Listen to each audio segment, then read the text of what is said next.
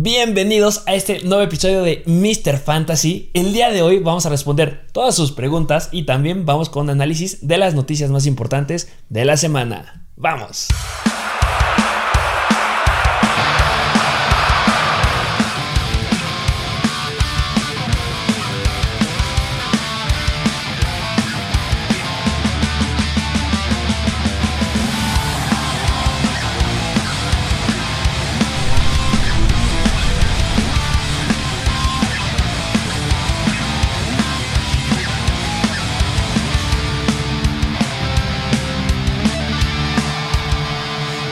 Bienvenidos a este nuevo episodio de Mr. Fantasy. Gracias por acompañarnos una vez más a este programa de Mr. Fantasy, en donde vamos a ver noticias importantes, porque vaya que ha habido grandes noticias. Sí, esta semana, sí. Muy relevantes para Fantasy. Bastante. Y unos rumorcitos ahí que están. Uh, Sí, sí, sí, 100%. Y vámonos porque el fin de semana se hizo una publicación en nuestra plataforma de Mr. Fantasy Football. Así es. Y pues les dejamos que nos dieran algunas preguntas.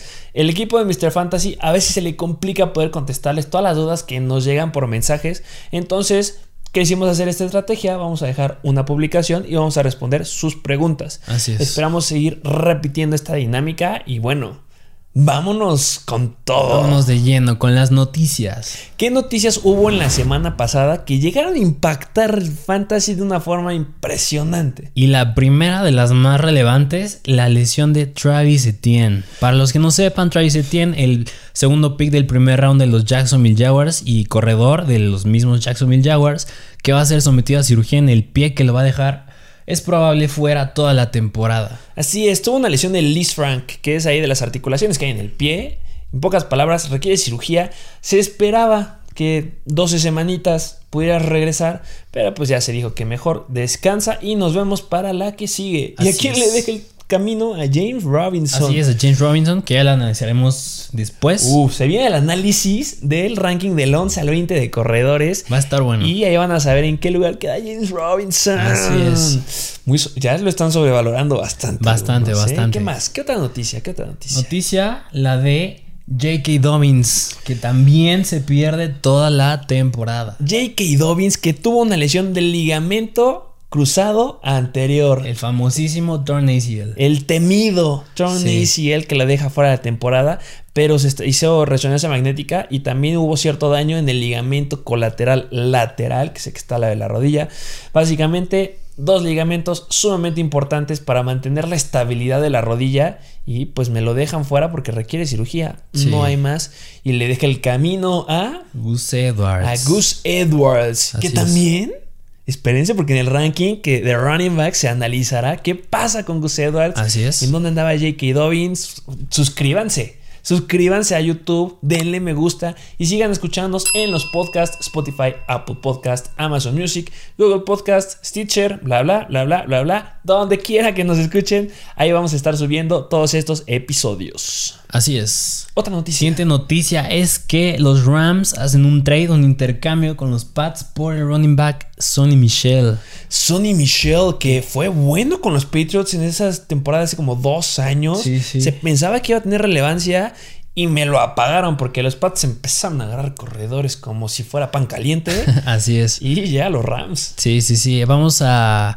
Creo que hay una pregunta por ahí que preguntan acerca de la situación de Darrell Henderson y Sonny Michel. Ya lo abordaremos. Ya verán. Pero esa es otra noticia. Otra noticia es que se va Garner Minshew de los Jaguars, llega a los Eagles y abre el camino totalmente para que Trevor Lawrence sea el titular de los Jaguars. Porque, a ver, que alguien me explique qué hacen el staff y qué hace Sí, ahí yo- los Eagles. Siempre le he dicho, creo que ya les cansé, pero es que no me gusta cómo tratan a sus jugadores. No el porqué de los Eagles. Ya salió nuestro ranking de corebacks. Sí. Ya hablamos de Jalen Hurts. El potencial que tenía. Y me lo apagan con la llegada de Garner Minshew. Bastante, bastante. Ojalá no le. No los empiecen a rotar porque yo siento que Hurts sí le deben darle chance de ser el titular. Se merece la oportunidad. Sí. Otra noticia: que estas dos van de la mano. Tanto James, James Winston y Teddy Bridgewater son los quarterbacks titulares. Fueron nombrados los quarterbacks titulares.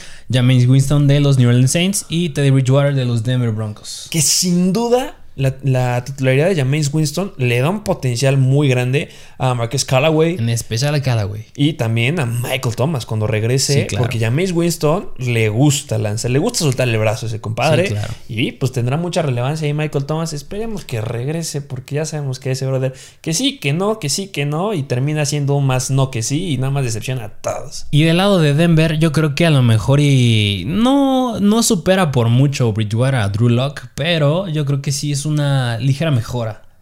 Eh, sí, de acuerdo. Esperemos que pueda ser relevante esa ofensiva de los Denver Broncos que me gusta, me gusta el ataque aéreo, me gustan los corredores, pero pues el coreback siempre es el problema. Sí. Y pues la última noticia, o es noticia, Más ¿cómo la rumor. consideras? Un rumor. Más rumor, más rumor. Emociona. Sí, bastante. Y decep- emociona. decepciona a, a los fans de los Broncos, sin Sí, duda. y también sí, a lo de los Eagles, que también se rumora que se va a ir para allá. Pero ya, olvídenlo. Y es que de Sean Watson se rumora que se puede ir o a los Carolina Panthers o Miami Dolphins, que es- pinta más para los Dolphins. para Sí, sal- salió una noticia ahí de un reportero que estuvo platicando ahí con lo- el staff o las personas importantes ahí en, la, en Carolina y que, que ese rumor era bye, que no iban a ir por un coreback que tuviera problemas legales ahorita. Sí. Pero pues, pues hay una posibilidad. Claro, está todo va a ir en los Dolphins, pero pues de Sean Watson podría ahí marcar algo Sí. interesante. Sí, sí, claro. Como, como subirle el valor a, a Will Fuller y a Jalen Waddle, que Ufa. Ya Waddle está, ya lo analizaremos también en nuestros sleepers de Ya, receptores. ya se vienen los sleepers también. sí, sí. uf. Tienen que estar suscritos para que no se pierdan estos episodios y puedan ir directo cuando vean la- el video de los programas, a agarrarlos en la agencia libre. Así es. Hay mucho potencial ahí.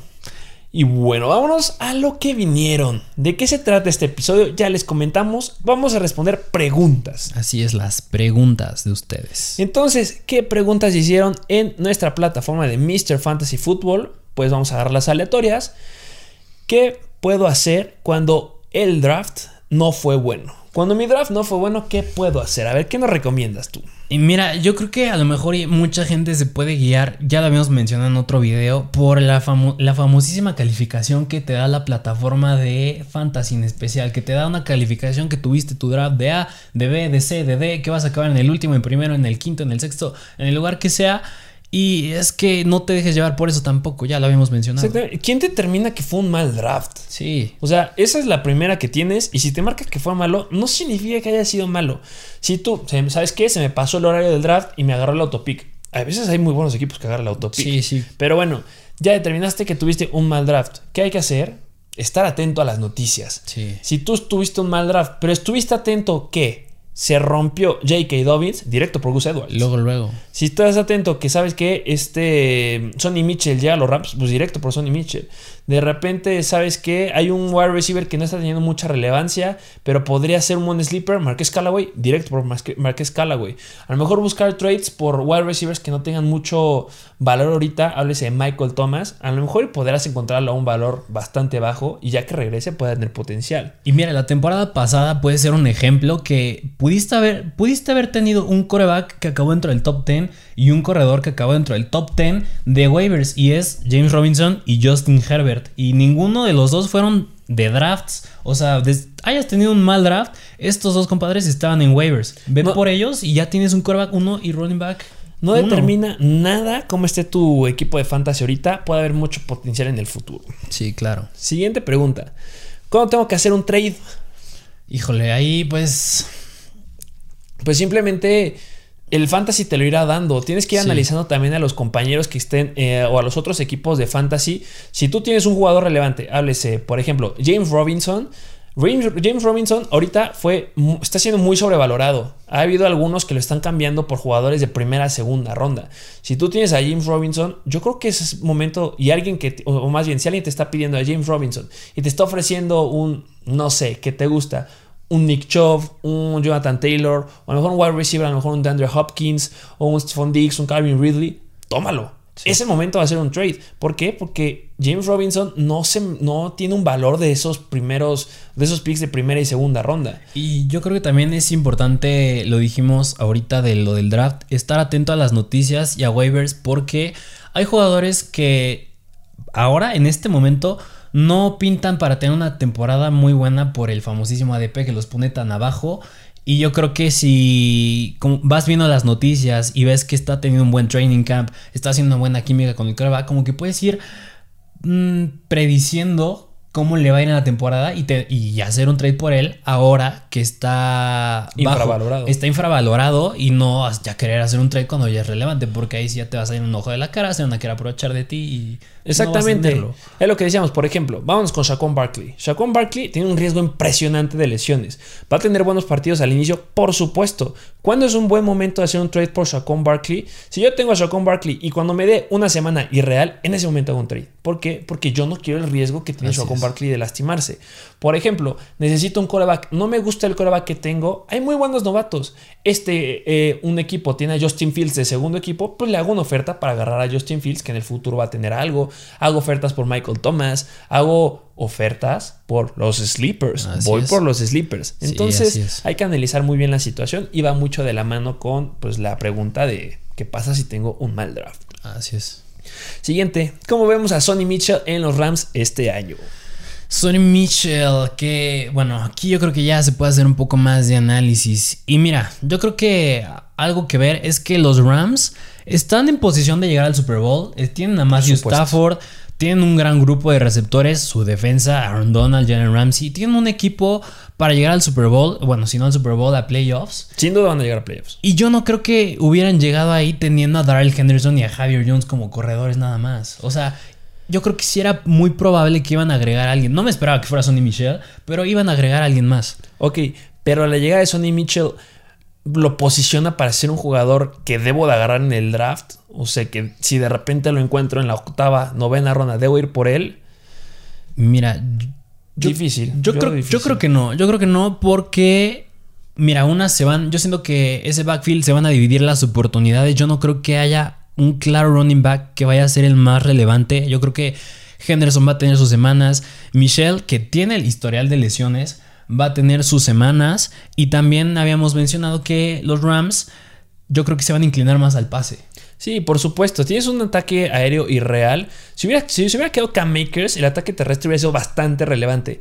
¿Alguno de estos dos corredores le puede competir al potencial que esperábamos de Cam Makers? No. ¿Por qué? Por el simple hecho de la visión que tiene el staff. Sean McVay ya dijo que ya llegó Sonny Mitchell, pero que su caballo de batalla, si lo podemos poner entre comillas, va a seguir siendo Darrell Henderson. Entonces, cuando tú escuchas eso del head coach, pues no esperas gran cosa de Sonny Mitchell. Yo esperaría que ojalá le den la bola porque yo creo que tiene un poquito más de potencial y más experiencia, pero yo no me arriesgaría a tener un pick importante del draft para ir por Sonny Mitchell. Para mí es un jugador que es de los últimos rounds. A lo mejor esperaría poder tenerlo de flex, pero de reserva básicamente de banca. Y si está en la agencia libre, voy por él. Eso es un ejemplo de cuándo hacer un trade. Ahorita puedes agarrar a Sonny Mitchell de agencia libre y si de repente alguien quiere a Sonny Mitchell porque le va a los Rams, Sí. puedes hacerle un trade y puedes obtener un jugador bastante relevante y más seguro. Sí, claro. Entonces, no es que sea malo Sonny Mitchell, pero hay mucha incertidumbre en ese backfield y al parecer seguirá teniendo la titularidad Darrell Henderson y no le da mucho potencial a, a Sonny Mitchell. Y mira, y yéndonos un poco más a las lesiones, Mitchell ha tenido cuatro lesiones a lo largo de su carrera en la NFL. Y estás diciendo que creo que no lleva más de cuatro años en la NFL. Y de las cuales tres lo han dejado fuera un total de nueve partidos.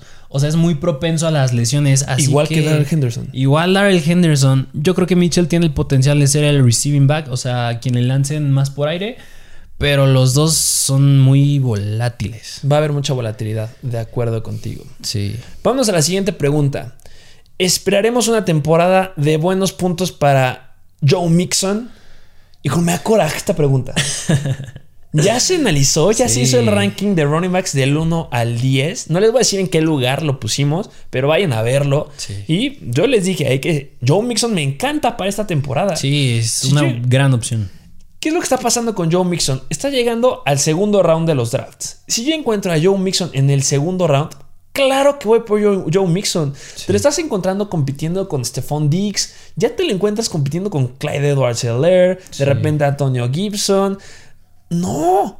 Joe Mixon es la clara elección en el segundo round. Sí, tiene mucho upside, como le llaman, mucho potencial. Tiene demasiado upside.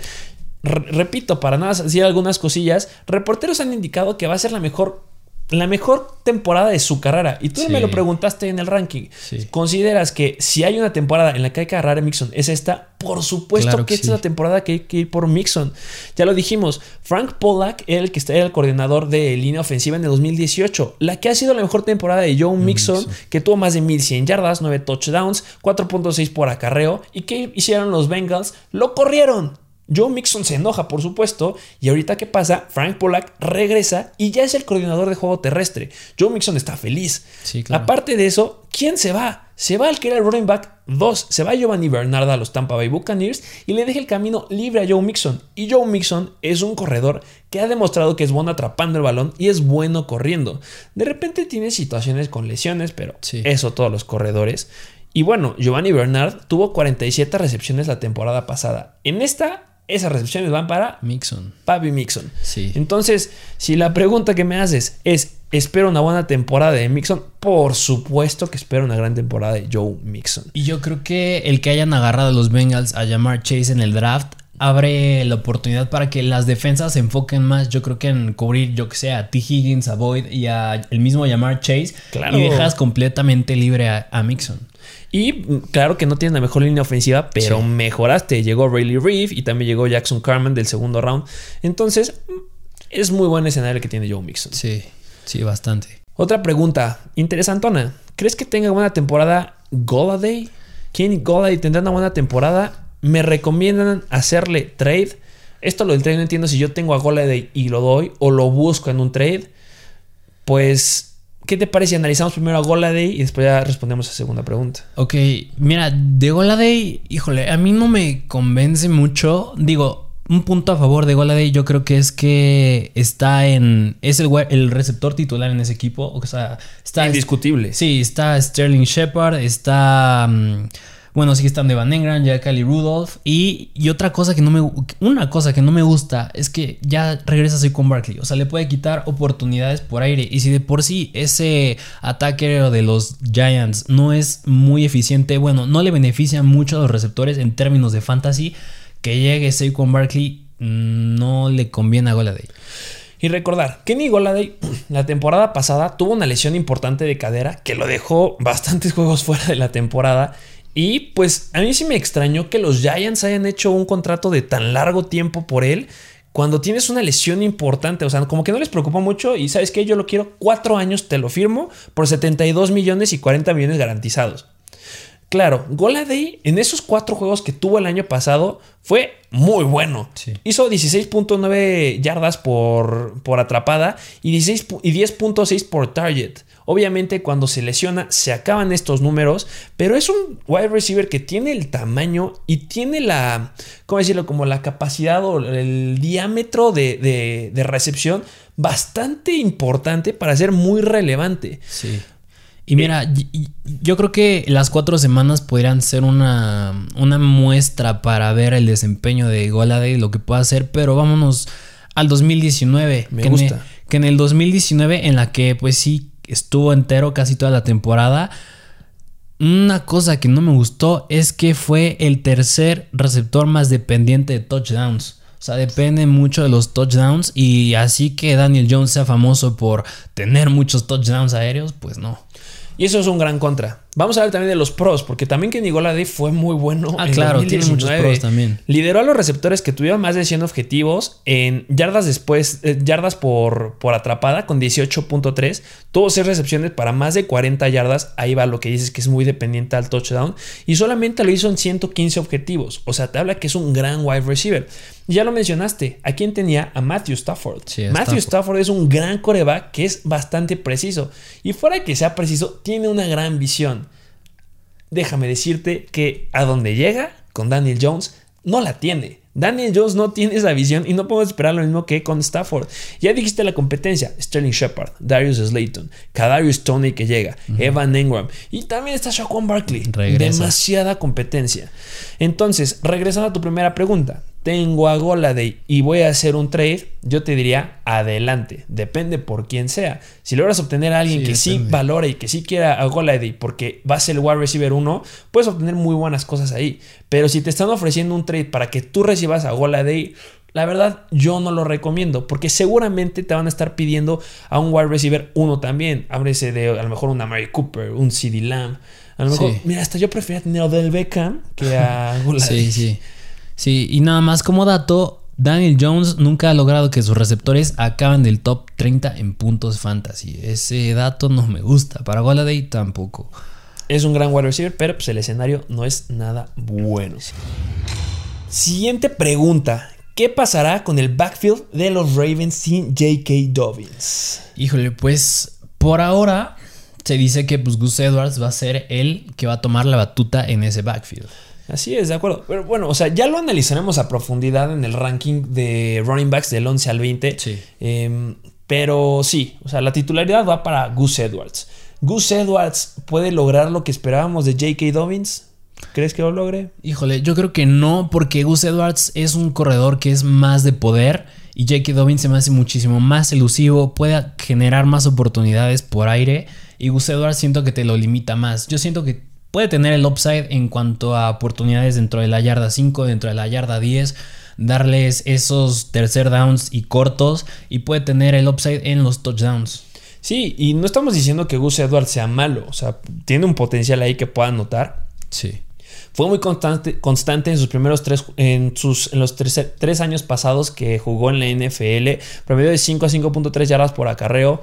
La temporada pasada mejoró mucho el escenario, mejoró el número de touchdowns, mejoró en yardas por recepción, le quitó ese trabajo a J.K. Dobbins y pues eso nos demuestra que puede tener la capacidad de correr, de anotar y también de atrapar la bola. Esperábamos, la verdad, un gran trabajo que hiciera J.K. Dobbins. Sí, no creo que alcance a llenar esos zapatos, pero pues tampoco es que se vaya a ir a la basura el ataque terrestre de los Baltimore Ravens. Y con Gus Edwards, yo diría que no sobre reaccionen en cuanto a empezar la draft en tercer round y tan temprano tampoco. Claro que tiene el upside de acabar dentro del top 20, De acuerdo. pero todavía falta, está por verse si los Ravens no agregan a otro running back, háblese de Todd Gurley. Se rumora que podría llegar ahí. Y si agregan a alguien y tú te excediste ahorita por ir por Gus Edwards. No, es un pick desperdiciado. Y claro, pues, si tienes a Gus Edwards, si alguien como que se acelera al dueño, al que tenía J.K. Dobbins, le lo puedes ofrecer y te da algo bueno, adelante. Sí, y yo creo que sería lo más lógico. Yo creo que yo me sorprendería si no jalan a ningún otro running back los Ravens, porque no sé si Gus Edwards puede ser el, el running back con el que se echen toda la temporada. Exacto. Siguiente pregunta. Esta está facilita. Chase Edmonds, Singletary o Clyde Edwards Heller. Clyde Edwards-Helaire. No hay, aquí no, no entiendo cuál es la, la duda. Clyde Edwards Heller entra dentro del top 15 de corredores y Chase Edmonds Singletary. Bueno, luego voy a poner a Chase Edmonds y al final a Devin Singletary. Sí. No entiendo, ya lo verán, lo mismo, lo verán en el ranking de running Sí, backs. mismo comentario. Clyde Edwards Heller tiene un potencial impresionante. Sus estadísticas que más me gustan es que cero dependiente al touchdown. 100% y agrégale que tiene una línea ofensiva mejoradísima. Llega Joe Thuney y Malcolm Brown. Esa línea ofensiva para arriba. Y también que, pues las defensivas, ¿por quién se van a preocupar cuando te enfrentes contra Kansas City? Sí. Yo me voy a preocupar por Tyreek Hill, por Travis Kelsey, por el mismo Patrick Mahomes, Sí. antes de pensar en Clyde Edwards Heller. Sí, Entonces, sí, 100%. no, no ve directo por Clyde Edwards Heller. Me gusta también Chase Edmonds, ya hablaremos también después de él. Tiene mucho potencial. Me gusta que al fin le dieron la titularidad.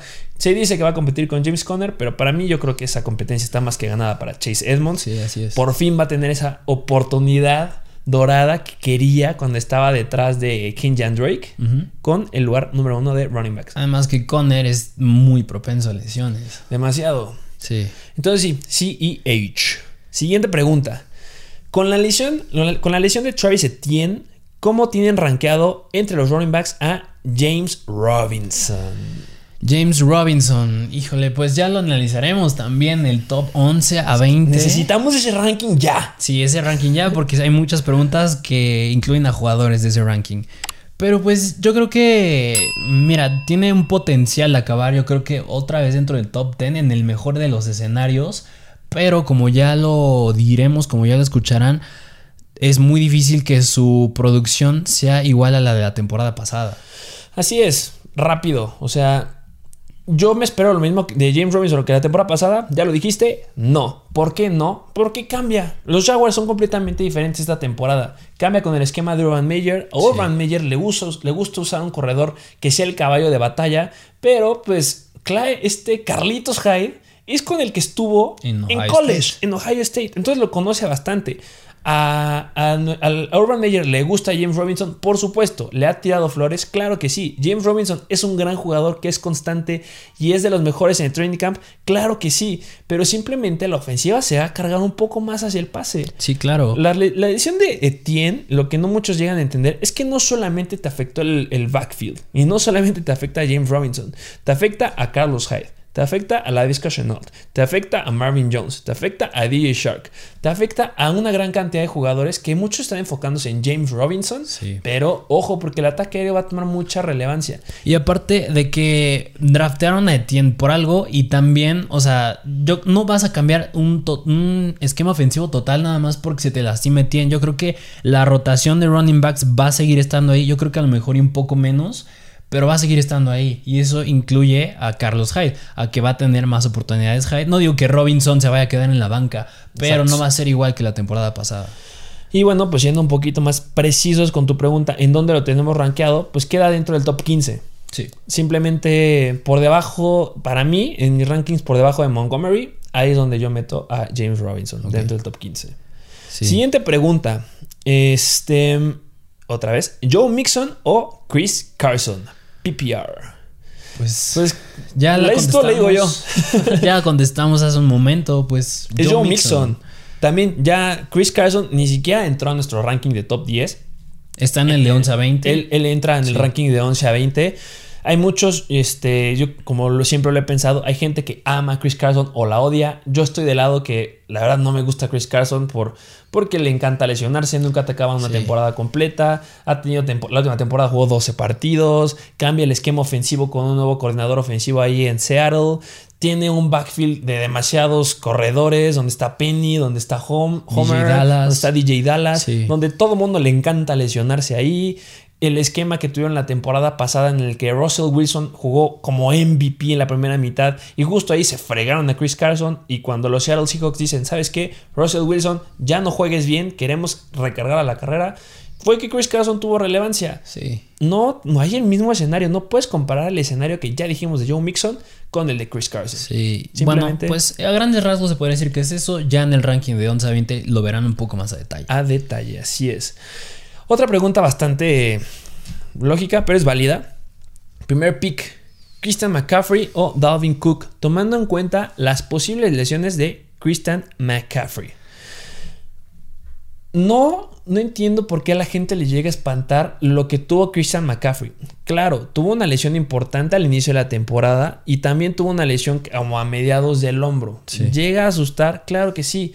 Pero algo que es importante ver cuando hay lesiones en los jugadores es ver cuál es el tratamiento que se utilizó. No requirió cirugía. Vamos a un ejemplo fácil. Saquon Barkley. Saquon Barkley requirió cirugía. El tiempo en el que se operó fue demasiado desde que tuvo la lesión. Entonces, claro que el riesgo que tiene de volverse a lesionar es muy importante. Cuando tienes una lesión que requiere cirugía es porque es una lesión grave. Entonces, las lesiones graves tienes mayor probabilidad de que tengas otra lesión en el futuro. Y la lesión que tuvo Barkley, por supuesto que te riesgo de lesiones. En Christian McCaffrey no lo hay. Si tú me preguntas qué probabilidad hay que se vuelva a lesionar la temporada pasada, menos del 10%. Llega a ser mínimo. Todos los jugadores tienen el riesgo a lesionarse, pero la lesión que tuvo Christian McCaffrey no le afecta en nada. Y bueno, ya quitando esa, eh, preocupación que puede haber de las lesiones, Christian McCaffrey o Dalvin Cook. Christian McCaffrey. Yo creo que si alguien le puede competir a Christian McCaffrey, sí, es Dalvin Cook. Dalvin Cook sí tiene un potencial, es muy bueno, pero Christian McCaffrey por el volumen, por todo lo que ya dijimos en nuestro ranking de corredores que vayan a verlo, se lleva de calle, bueno, no de calle, pero sí es importante que es el primer pick. Sí, y yo creo que si te está haciendo dudar el si las lesiones son nada más un factor que te hace dudar entre elegir a McCaffrey y Dalvin Cook, pues descártalo, es McCaffrey 100%. Esa cosa diferente con otros jugadores. Sí. Siguiente pregunta. Suponiendo que no habrá lesiones en la defensiva de los 49ers, ¿en qué lugar el rank se instala? ¿En qué rank de Mr. Fantasy se instala?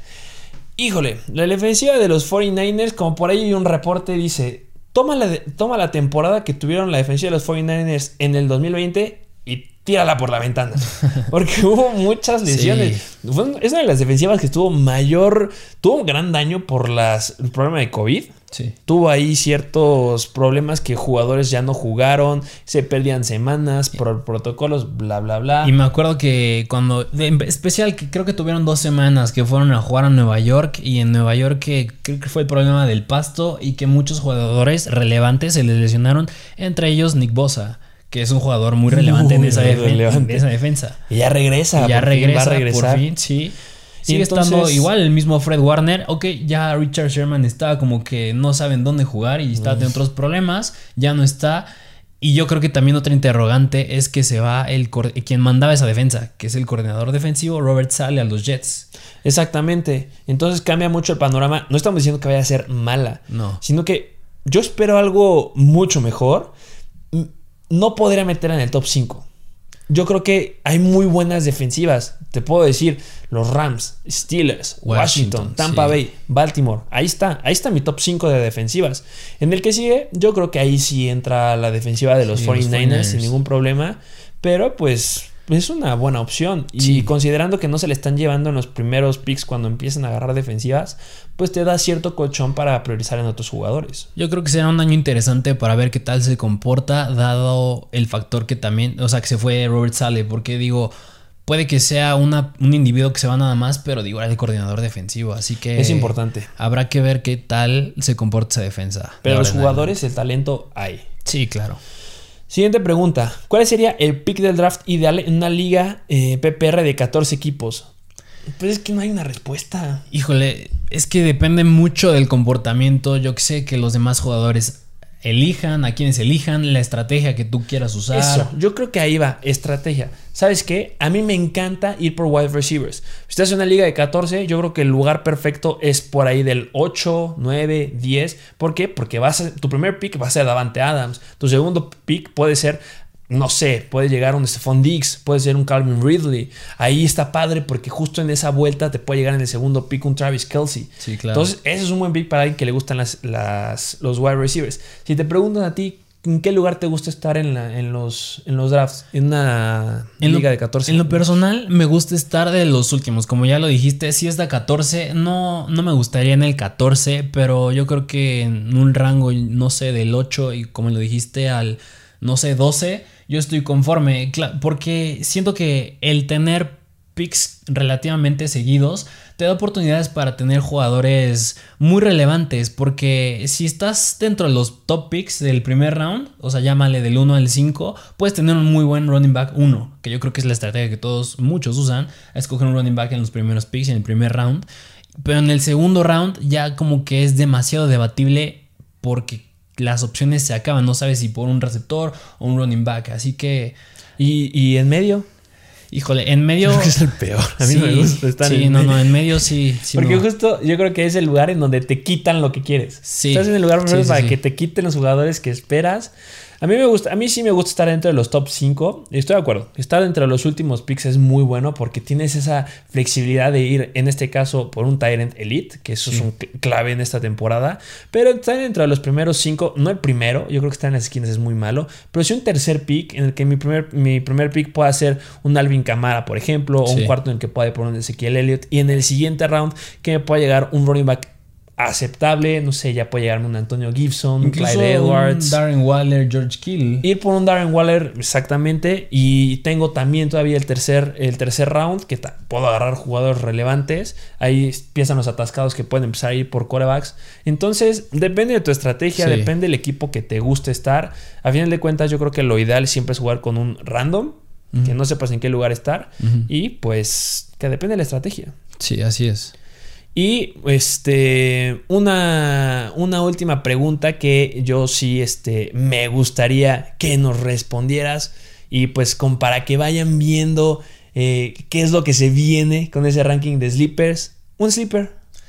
Híjole, a mí me encanta, estoy enamorado de Jalen Waddle. Jalen Waddle, claro que sí, es un jugador que analizaremos. Qué gran potencial que están marcando para esta temporada. Y más por el rumor que dijimos al inicio que si llega de Sean Watson, se va a ir al cielo, Waddle. Uy, ya lo analizaremos. Y yo les aviento otro nombre que entra al ranking que a mí me encanta. Brian Edwards. Brian Edwards. Pero para conocer qué es lo que sabemos de estos jugadores, para que conozcan y pues para que vean si a ustedes les llama la atención, pues suscríbanse. Así es. Suscríbanse a YouTube, denle me gusta, síganos en nuestras plataformas, ya saben, podcast, Spotify, Apple Music, Amazon Music. También estamos en Stitcher, Google Podcast y pues Instagram, Mr. Fantasy Football y la otra plataforma donde pronto estaremos subiendo lesiones de jugadores, Mr. Fantasy Doctor. Ya saben, este, ¿algo que agregar? Dejen sus comentarios, qué opinan acerca de nuestras respuestas. Y bueno, esperaremos hacer más dinámicas como estas y nos vemos a la próxima.